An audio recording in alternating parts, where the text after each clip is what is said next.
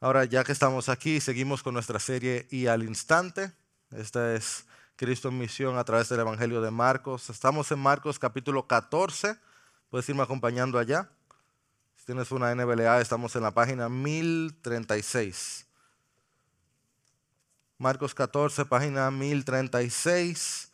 Vamos a ver una historia bastante conocida, gracias a Dios. Gracias a Dios es una historia muy conocida y muy confrontadora. Yo he titulado este sermón Adoración extravagante. Adoración extravagante. Vamos a estar en los versículos 1 al 11. Y oye esto, lo decimos cada vez y sin embargo sigue siendo un milagro. Ahora, por la gracia de Dios, en español, en tu idioma y el mío, vamos a leer la palabra de Dios. Dios nos va a hablar. Y oye lo que nos va a decir. Marcos 14, 1 al 11. Faltaban dos días para la Pascua y para la fiesta de los panes sin levadura. Y, con engaño, los principales sacerdotes y los escribas buscaban cómo prender y matar a Jesús. Pero decían, no durante la fiesta, no sea que haya un tumulto del pueblo. Estando él en Betania, sentado a la mesa en casa de Simón, el leproso, vino una mujer con un frasco de alabastro, de perfume muy costoso de nardo puro, y rompió el frasco y lo derramó sobre la cabeza de Jesús. Pero algunos estaban indignados y se decían unos a otros, ¿para qué se ha hecho este desperdicio de perfume? Porque este perfume podía haberse vendido por más de 300 denarios y el dinero dado a los pobres y la reprendían. Pero Jesús dijo, déjenla, ¿por qué la molestan? Buena obra ha hecho para mí, porque a los pobres siempre lo tendrán con ustedes. Y cuando quieran, les podrán hacer bien, pero a mí no siempre me tendrán. Ella ha hecho lo que ha podido, se ha anticipado a ungir mi cuerpo para la sepultura. Y en verdad les digo que donde quiera que el Evangelio se predique, en el mundo entero, también se hablará de lo que ésta ha hecho para memoria suya. Entonces Judas Iscariote, que era uno de los doce discípulos, fue a los principales sacerdotes para entregarles a Jesús. Cuando ellos lo oyeron, se alegraron y prometieron darle dinero. Y él buscaba cómo entregar a Jesús en un momento oportuno. Que el Señor bendiga su palabra. Háblanos hoy, Señor.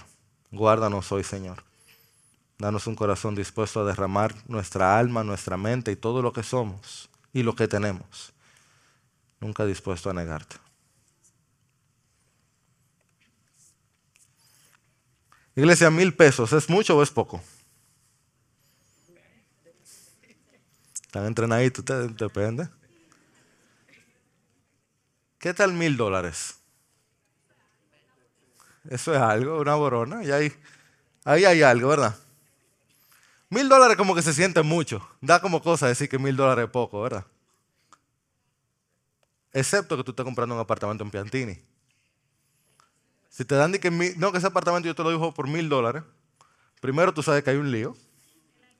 Hay un problema, quizás de alquiler, exacto, depende.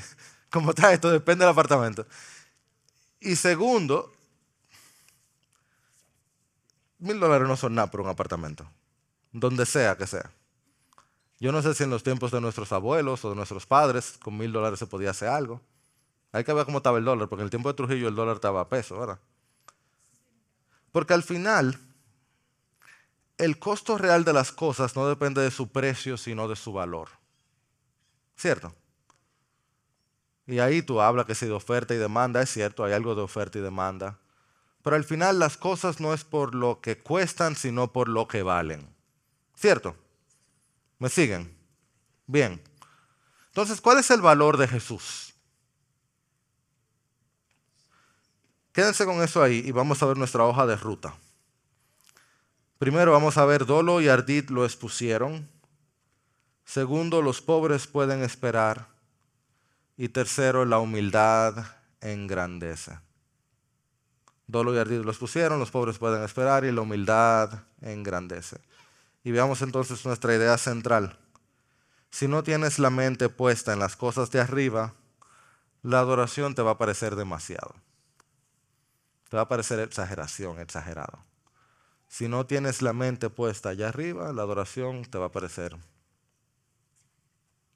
demasiado. Eso es una exageración. ¿Listos? Me dejaron totalmente solo de repente. ¿Están listos? Ok, empezamos viendo Dolo y Ardid. Ah, que Dolo y Ardid. Eso fue lo que lo mareó, ya yo entiendo.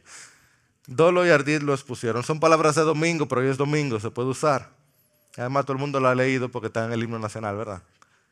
Dolo es un fraude que viene con simulación. Es algo mal hecho a propósito. Cuando tú a propósito haces algo mal, de que sin querer, pero es logrando tu cometido.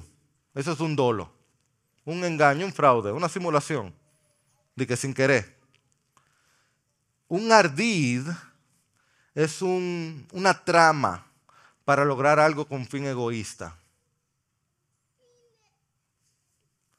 Es una maldad, una maldad. Es lo que los muchachos hacen. Los muchachos hacen ardides. Pero una, no una maldadita, es una maldad, de esa que termina con T. Es una maldad, maldad, de la mala. Un ardid es una maldad tan mala que hay que inventarse una palabra complicada para usarla. Es, es lo que Marcos nos está preparando aquí. Lo que Marcos nos presenta aquí es tan con es tan dañino, es demoníaco, que Marcos de hecho nos lo da un sándwich. ¿Recuerdan que Marcos le gusta hacer sándwich cuando él quiere enfatizar algo? Marcos nos presenta la traición de Jesús en un sándwich, en los versículos 1 y 2 y luego en los versículos 10 y 11. Así Él nos prepara, las dos tapas del pan. La tapa de adelante se llama dolo, la tapa de atrás se llama ardid, o al revés, se llaman engaño. Él nos presenta cómo traicionan a Jesús con dos pares para que te des cuenta que no fue un asunto ni de una persona ni de otra. Y vemos primero en la primera parte del pan, dice, faltaban dos días, versículo 1, dos días para la Pascua y para la fiesta de los panes sin levadura y con engaño los principales sacerdotes y los escribas buscaban cómo prender y matar a Jesús. Y empieza a armarse todo y decían, no durante la fiesta para que no haya un tumulto del pueblo. ¡Qué diabólico! Vamos a matar a este hombre que nunca ha hecho nada malo, pero hay que tener cuidado cómo lo hacemos, porque a la gente le va a doler. Las Pascuas que se mencionan aquí, es la Pascua, ¿recuerdan? La Pascua es el recordatorio que el Señor había mandado, había ordenado que el pueblo de Israel nunca olvidará que lo sacaron de dónde? Del pueblo de Egipto y que lo liberaron de qué? De la esclavitud y de algo más que siempre se me olvida, de las plagas.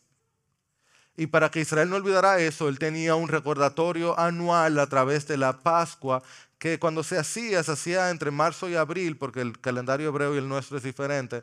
Cuando caía, cuando acababa la Pascua, empezaba la, fiesta de los panes sin levadura, y como pasa siempre, se ligan la fiesta. Entonces, por eso se mencionan juntas. Cuando se armaba, todo hombre hábil que pudiera hacerlo tenía que ir anualmente a Jerusalén. Y por eso Jerusalén pasaba de decenas de miles de personas a cientos de miles de personas. Imagínate los tapones. O sea, la cantidad de gente, todo se llenaba. Todo el que tenía un primo y un tío tenía que ir a visitarlo y tenía que quedarse en algún lugar. Todos los hoteles se llenaban. ¿Ustedes se recuerdan que hubo uno que tuvo que nacer en un pesebre? Cuando se armaban las fiestas, todo se llenaba. En los momentos clave, en los momentos cubre, cumbre, todo se llenaba. En la Pascua, esto, el pueblo estaba así. De hecho, si recuerdan, Cristo estaba en Jerusalén para celebrar la Pascua. Él y sus discípulos subieron a eso. Y no solo él, Roma también estaba allí para revisar. Porque hablamos de eso varias veces las semanas pasadas. Jerusalén era un lugar importante también un lugar que daba mucho problema. Entonces, en los tiempos de Pascua había mucha presencia de la autoridad.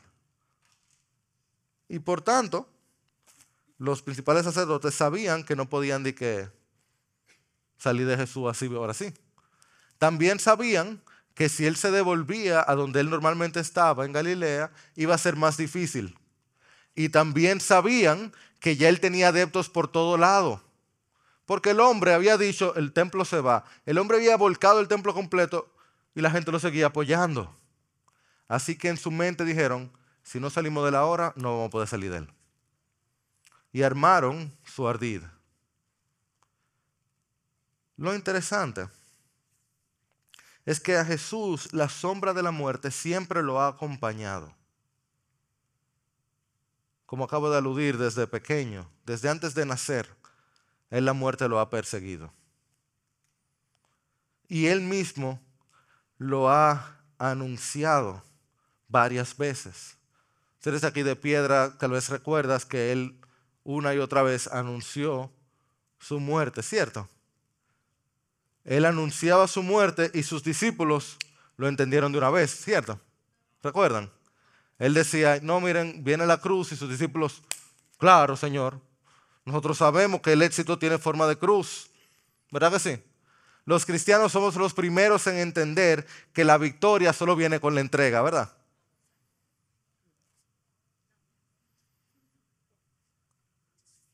Y nosotros sabemos claramente que la fortaleza puede muchas veces venir solo luego de la rendición. Si el Señor nos enseñara eso, de hecho nos lo enseñó en su palabra, texto tras texto, y luego nos lo enseña en la cruz. O sea, la muerte de Jesús era tan importante para él que él lo habla de ella una y otra vez y a sus discípulos le hace...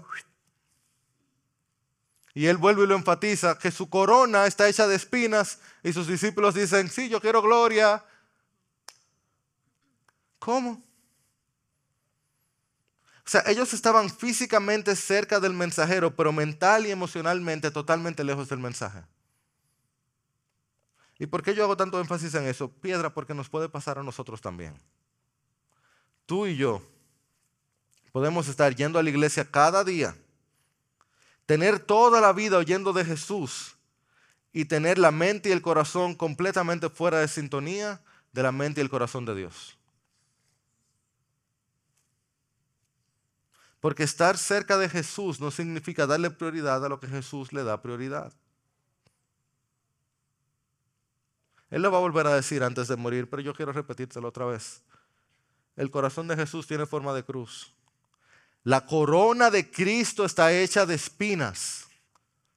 En el Evangelio se gana perdiendo. De hecho, la guerra del cristiano es aquella guerra donde uno no pelea, Dios pelea por nosotros.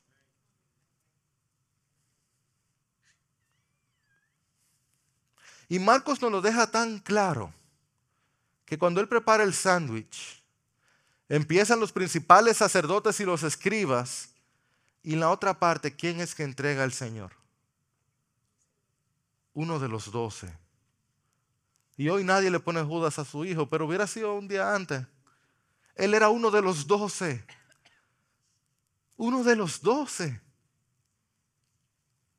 Versículo 10. Entonces Judas Iscariote que era uno de los doce discípulos, fue a los principales sacerdotes para entregarles a Jesús.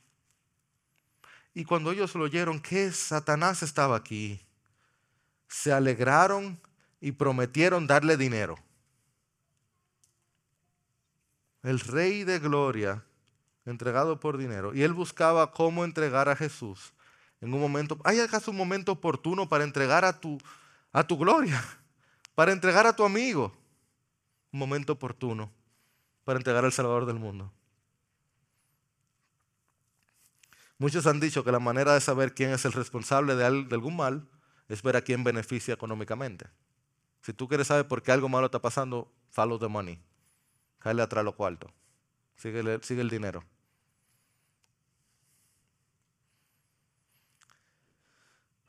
¿Cuánto vale Jesús? Para Judas, Jesús valía dinero. Muy contento que se puso. Por eso Pablo lo dijo también, raíz de todos los males es el dinero, dice Pablo, ¿cierto? No, es el amor al dinero. Tan buen sustituto de Dios que es, nos hace sentir poderosos, capaces, que podemos. Raíz de todos los bienes es amar a Dios. Lo dice Jairo, no, está en Soberbio 31. Pero cierta, este, este texto parte del alma porque Jesús es Dios entre nosotros y los principales sacerdotes de Dios están felices porque van a poder matar a Dios. Y su amigo, uno de los doce, está feliz porque le están dando dinero por entregar a su Dios. Mostrando que su verdadero Dios era el bolsillo.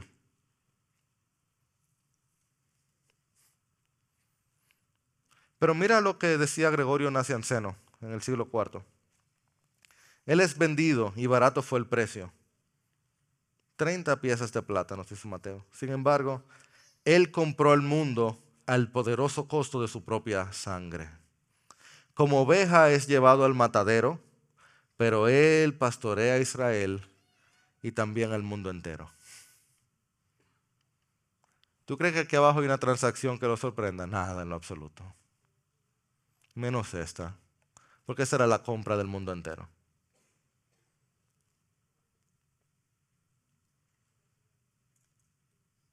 El Señor no es sorprendido de esto. Y tampoco, déjeme decirle, Jesús tiene la autoestima muy dolida por lo que está pasando. Él está consciente y él no está diciendo, oye, pero ¿cómo va a ser Judas, mi amigo? Es más, él está tan en control que él dice entonces, los pobres pueden esperar. Deme un segundo. Y eso es lo que vemos en el embutido del sándwich. Marcos nos quiere enfatizar a través del contraste, pone el pan, el pan y entonces pone un jamoncito, miren, serrano que es bueno. Yo no sé. ¿Cuál, es el jamón bueno? Es, con P. Pastrami, es el bueno. Prochuto. Pone prochuto ahí en el medio. Yo diría que con queso crema, porque yo soy un quesito crema con prochuto. Eso pega, eso no pega, ¿no? ¿Sí pega? Bien. Eso es lo que pone justo en el medio. Esa hermosa historia que vemos en los versículos 3 al 9, como para que el sabor no te deje, Él te pone en el medio esto, para que tú veas la diferencia que hace un verdadero discípulo. Pero déjame decirte que está lleno de detalles de una mujer en completa rendición que tiene que haber dejado a todo el mundo en el momento de mayor incomodidad de su vida. De verdad que cuando uno lee la Biblia como con cuidado, uno encuentra tantos detalles. Y yo sé, yo le soy franco, yo, yo sé que yo veo, dejo muchas cosas por arriba que la Biblia, ¿verdad? Otra gente puede venir a predicar otra, la parte del mismo sermón y encontrar más detalle. Gloria a Dios porque es la Biblia. Y gracias al Señor que ustedes la tienen en su mano y pueden seguir leyendo y encontrar más. Porque miren los detalles que encontramos. Empieza diciendo que una mujer, versículo 3, él está en Betania, y no me da ni tiempo hablar de Betania, sentado en la mesa, o sea, ya él está sentado en casa de quién? Simón el leproso, hay mucho que hablar ahí. Nada más le dijo un detallito que probablemente es de Simón de Sirene pero es otro detalle. Y entonces, sentado a la mesa, viene una mujer. Yo, yo, tengo que, yo voy a decir algo, yo tengo que decir. O sea, ya él está sentado, él está en casa de un leproso y llega una mujer. En esa sociedad, si hoy en día está la gente sentada comiendo y llega una gente, te interrumpe, como que medio llama la atención, ¿verdad? ¿Es o no es? Dame en mi casa, porque es que mis perros empiezan a ladrar. Pero como que ya uno está sentado a la mesa, ya se armó el asunto y llega alguien e interrumpe. Pero en aquella sociedad, que llegue una mujer donde el maestro del momento, el real influencer y celebrity, todo el mundo está hablando de Jesús, te lo aseguro. Y él está sentado y entonces viene esta mujer. Eso es para llamar la atención. Bueno, ella no lo hace para eso, pero eso llama la atención. Y si ella viene y se queda calladita en una esquina, bueno, pues quizá. Pero eso no es lo que ella hace, ¿cierto? En lo absoluto, eso es lo que ella hace. Ah, y de paso, ella llega a la casa de Simón el leproso. ¿Qué significa eso, Marcos? Porque tú me tiras eso ahí como que eso no nada un leproso en los tiempos de Israel. Ella llega con un frasco de alabastro, con un perfume costoso de nardo, lo cual implicaba con toda probabilidad que venía desde la India. ¿Quiénes aquí han ido a la India? Baja la mano, no sean, no sean chauceros, porque yo sé que algunos ustedes han ido a la India. en aquel momento un perfume que viene desde la India. ¿Tú sabes lo costoso que era? El texto lo dice. Y el estatus que te da. Yo tengo un perfume de la India. Pero ella no llega a enseñar estatus. Ella llega y rompe el frasco, el olor que tiene que haber dejado en todo lugar. Ella rompe. E, eso, oigan, aún hoy, a menos que tú tengas niños chiquitos, los frascos de perfume no se rompen. Eso no es lo que se hace. Mucho menos en aquel tiempo. Los frascos y más de alabastro, lo que se hace es que se usan y luego se reutilizan, se rellenan. Aunque sea, con agua, para ver si se le queda algo, ¿verdad? Es como cuando tú abres el cosa del adobón y tiene bichuela adentro. Pero no, no así. Tú lo reutilizas. Perdóneme, ¿qué le hice? Piensa en alabastro. Piensa en el nardo. ¿Qué, ¿Qué hace esta mujer que rompe el frasco? Bueno, ella no está pensando, ella está en completa adoración y rendición a Jesús. Si estuviera pensando totalmente, lógicamente, detalle por detalle cada punto, ya no entra a la casa de Simón el leproso en medio de una reunión que está todo el mundo sentado. Ya ella está desesperada por Jesús. Completamente desesperada por Jesús. Y si te cabía duda, ¿tú leíste cuánto costaba? 300 denarios, lo que dice la nota de... Un salario de 300 días, mira cuánto tú ganas, multiplícalo por 300. Es un año de salario en un acto de adoración. Un año de salario para una mujer en tiempos donde las mujeres casi no, casi no trabajaban. Yo voy a hacerte, tengo tiempo, voy a hacerte comentario al margen. ¿Tú, tú has notado cuántas mujeres de baja vida seguían a Jesús en diferentes evangelios, no tanto en Marcos, pero en los otros. ¿Qué pasa si una mujer queda viuda, huérfana, y casi no hay trabajo para la mujer? Eso no lo justifica, no está bien, pero la práctica de la prostitución siempre ha sido común en las sociedades, especialmente entre personas de baja condición económica. 300 días de salario para una mujer que no tiene salario, ¿cómo lo consiguió? Mira, ya sea que, que es muy probable que esa haya sido como una herencia familiar y era algo que le iba tocando a alguien en la familia para guardar, o ya sea que era del marido o algo así, alguien se molestó por ese acto de adoración en la casa de ella a alguien le afectó. Alguien le dijo, pero te volviste loca. A mí me gustaba cuando tú ibas a la iglesia y ponía que seas mi universo. Ahí estaba bien. Pero ahora, tú volviste una fanática, fue. ¿Y qué fue lo que te pasó, muchacha? Ahora tú no me hablas de Jesús. Alguien se volvió loco con la adoración de esta mujer.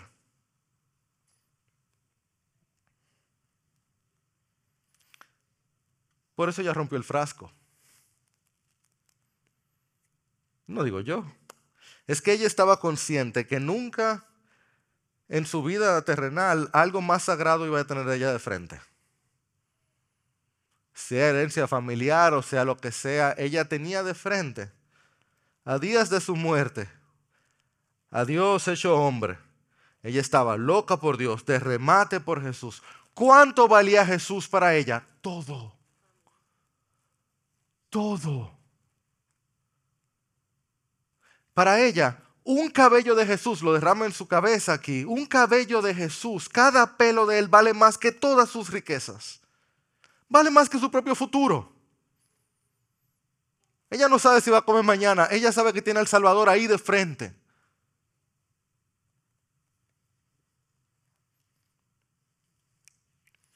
Toda gente canta, aleluya, mi vida es Cristo. Esa lo está viviendo. Ella está con todo su corazón, alma, mente y fuerzas, amando al Dios que tiene de frente. Esto no había que la quitara, ¿no? Jesús lo valía. Mira, tú le arrancabas a Jesús a ella y mejor tú la dejabas muerta.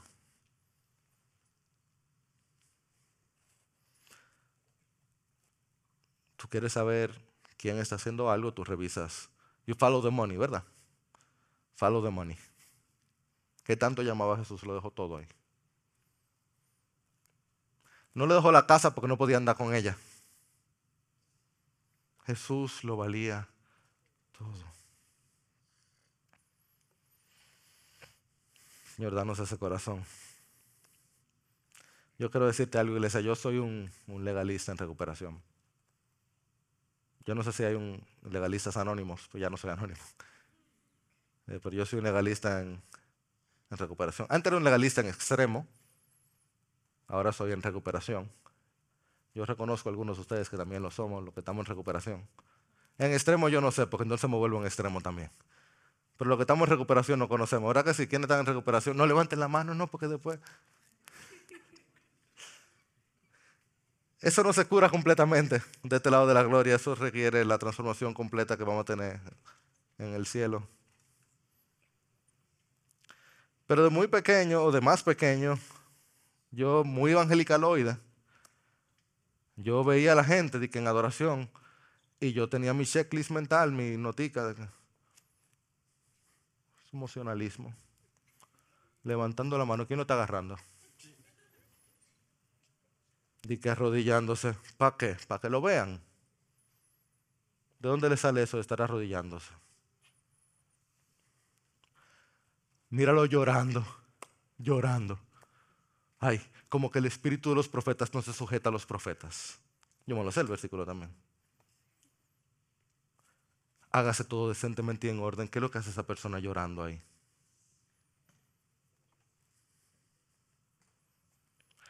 Hermanos, no es Dios digno de que lo alabemos con todo nuestro ser.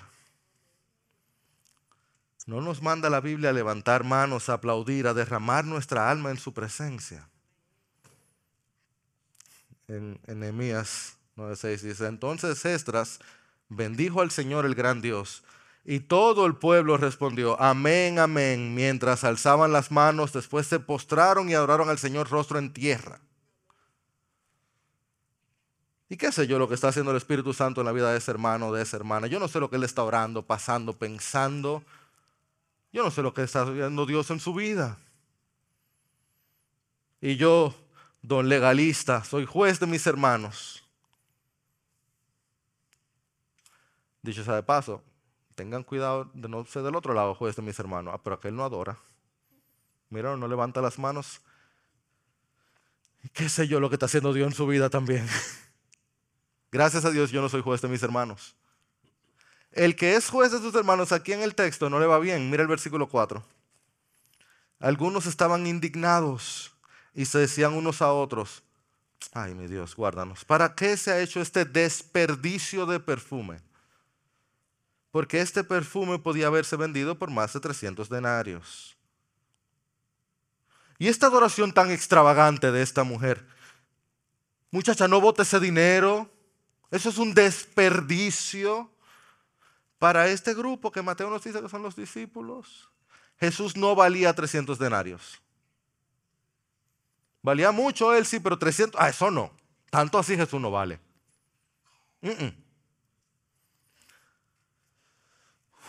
Señor, guárdanos de eso. Y un comentarista, James Edwards, no, lo voy a poner en pantalla, pero él decía que el mundo no tiene mucho problema con la adoración en moderación. Uno puede adorar un chin, tú puedes ir a la religión un chin, tú puedes hacer un poquito de eso. El mundo tampoco tiene problema, sin embargo, con el sexo en extremo, o con el dinero en extremo, o la diversión en extremo. Ah, pero la adoración en extremo, eso sí. Ahí sí no. Eso sí no. Notamos ahí las prioridades y el valor que le damos a Jesús, al Dios que servimos.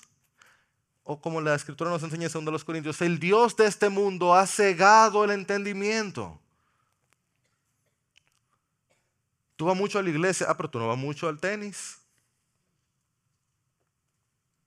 Tú das mucho a la iglesia, pero tú no das mucho a lo que te gusta. Lo vemos.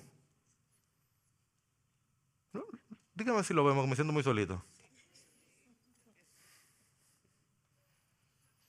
Y los discípulos también. Los discípulos le están diciendo a la mujer que darle eso a Jesús es un desperdicio. Un desperdicio. ¿Tú te imaginas que Dios el Padre le dijera a Dios el Hijo, hey, no te desperdicies tu sangre?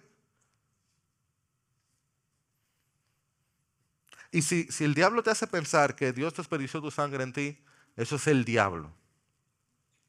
Borra eso de tu mente. Tú fuiste creado imagen de Dios.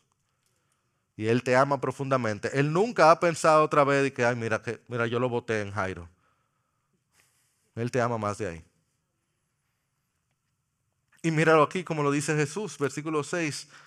Déjenla, porque la molestan y oye sus palabras.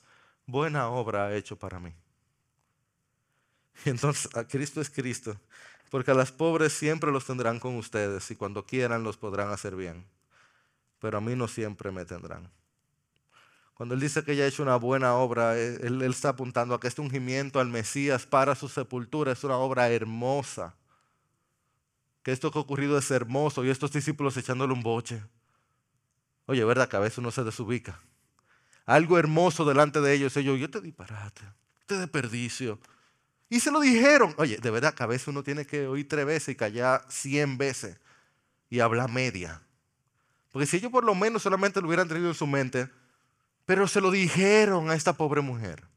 Ahora literalmente pobre porque lo acaba de dejar todo ahí. Y a mí me choca tanto que Cristo le dice a los pobres siempre los tendrán con ustedes, porque si hay alguien que le quiera a los pobres es Jesús. Dios tiene un corazón grandísimo por los pobres, gigantesco por los pobres. No me da, no me da tiempo. Yo tengo toda una parte hablando de los pobres, porque el, el punto de Cristo aquí no es que no se preocupen por los pobres. Por supuesto, si tú ves el texto que él cita en Deuteronomio 15, en el texto el Señor le dice, hey, yo le voy a dar, denle a lo pobre. Él está citando, Deuteronomio 15, 10 y 11, donde el Señor le dice, con liberalidad le darás al pobre. Dale y dale. Textualmente dice, con generosidad le darás, no te dolerá el corazón, ya que el Señor tu Dios te bendecirá, porque nunca faltarán pobres en tu tierra.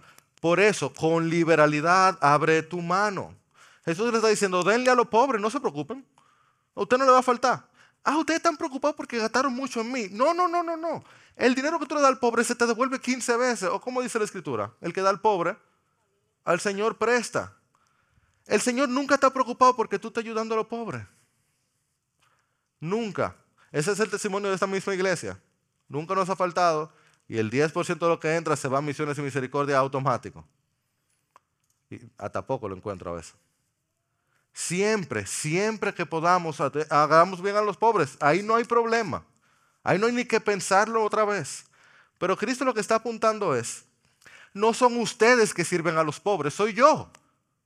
Entonces, que me sirvan a mí, no debería desubicarlos. Adórenme a mí y yo sirvo a los pobres. Sirvan ustedes a los pobres sirviéndome a mí. No desubiquen el corazón. Y nos pasa Ah, no, ya yo no, yo no tengo que adorar a Dios, yo hago obras de bien. Ay, papito, qué bien puedes ser tú. Nada bueno hay en ti. Adora a Dios y Él te va a llevar a hacer el bien. ¿Me siguen? Porque eso me lleva entonces al último punto, y es como la humildad engrandece. Este de verdad es el reino al revés. Nosotros queremos ser el que meta el gol, ¿verdad? Nosotros queremos hacer la carrera, nosotros queremos dar el palo por los 411, nosotros queremos tener millón de followers en Instagram. Sí queremos. Nosotros queremos tener el nombre que la gente se grabe, que la gente tenga que conocer nuestro nombre y lo pronuncie. O lo queremos aquí o lo queremos aquí, pero lo queremos, queremos esa gloria. Y Cristo dice, hey, esta historia la va a contar todo el mundo. De verdad que sí. Y si tú sabes algo de crítica textual, si no, de seguro me va a preguntar ahorita en preguntas y respuestas, vas a saber que esta historia, ¿cómo se llama la señora? ¿Qué nombre tenemos aquí. Y Cristo se lo dice, Él le da la hermosa promesa. Todo el mundo va a hablar de lo que ella ha hecho. Pero no nos dice su nombre. Y hablamos de la mujer que derramó el perfume y algunos dicen en la cabeza y otros dicen en los pies. Y la historia corre y, la gloria de ella está ahí, pero no sabemos su nombre. Y escucha el estímulo, gracias Señor. El Señor le dice, ella ha hecho lo que ha podido. Oye, ojalá y Dios diga eso de mí. déjeme a Jairo tranquilo, que él hizo lo que él pudo. Señor, eso es lo que yo quiero que tú digas de mí. Eso es lo que tú quieres que Dios diga de ti. No que tú fuiste el mejor, es que tú hiciste lo que pudiste. Es uno de nuestros valores aquí en la iglesia. Que el éxito se mide en fidelidad. Ese es fiel a lo que tú puedes. Tú haces lo que tú puedes.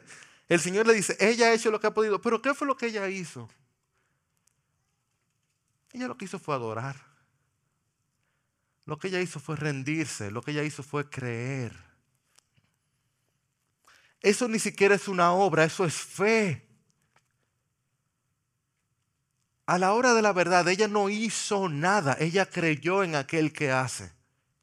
¿Tú lo ves?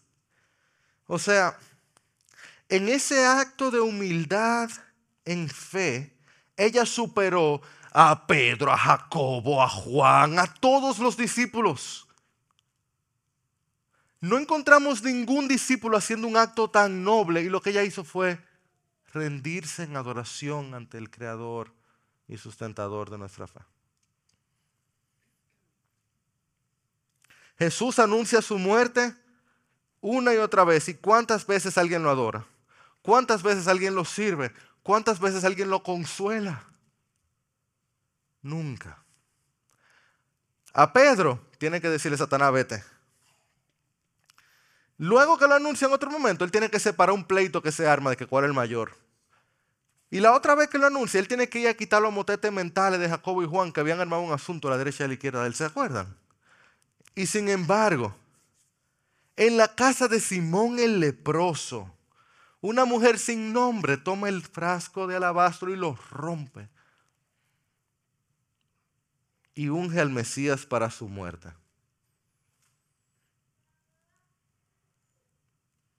Esa muerte que es más, valiosa que toda estrella de la creación. Porque ¿cuánto vale la sangre del Santo Hijo de Dios?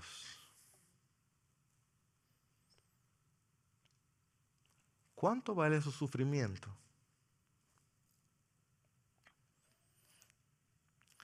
Esta gente está cuantificando el precio de un perfume y Cristo está pensando en su sepultura.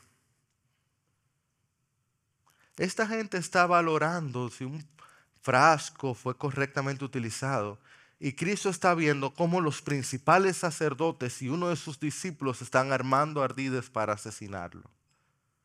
Y solo esta mujer está preparando su sepultura. Porque él moriría como un criminal que no le tocaría ungimiento. Al ungido, el Mesías, no le tocaría ungimiento.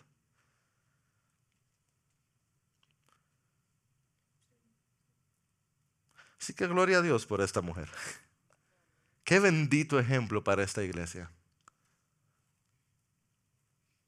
Gloria a Dios porque en los cabellos de Cristo antes de haber sangre por corona de espinas, hubo nardo en adoración de esta mujer.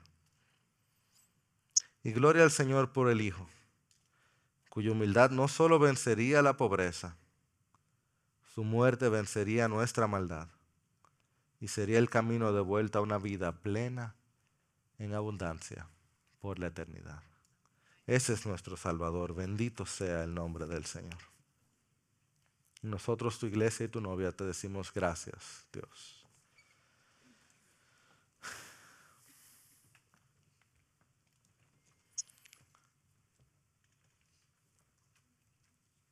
Nosotros colocamos todas nuestras vidas, almas. Nosotros podemos colocar todos los regalos de todo rey, todo presidente, las maravillas que pueda haber en esta nación y en todas las naciones. Y si lo colocamos en una balanza, no son ni plumas delante del peso de tu gloria, Señor Jesús.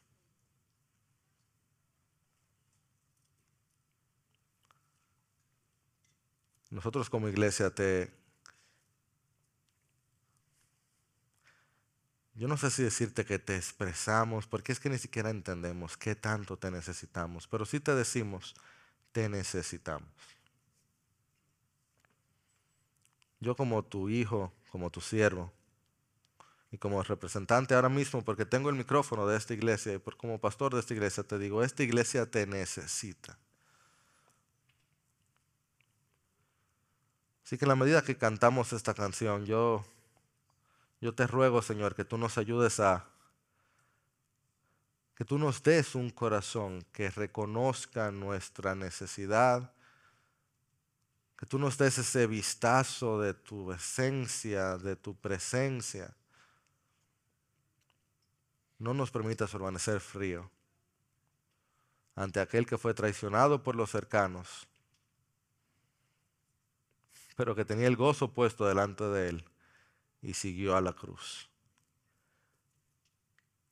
Tú eres, Señor, lirio de valles, sí, gloria de las naciones también, la luz de la mañana, el amor de nuestra alma. Nosotros te cantamos y te bendecimos. Amén.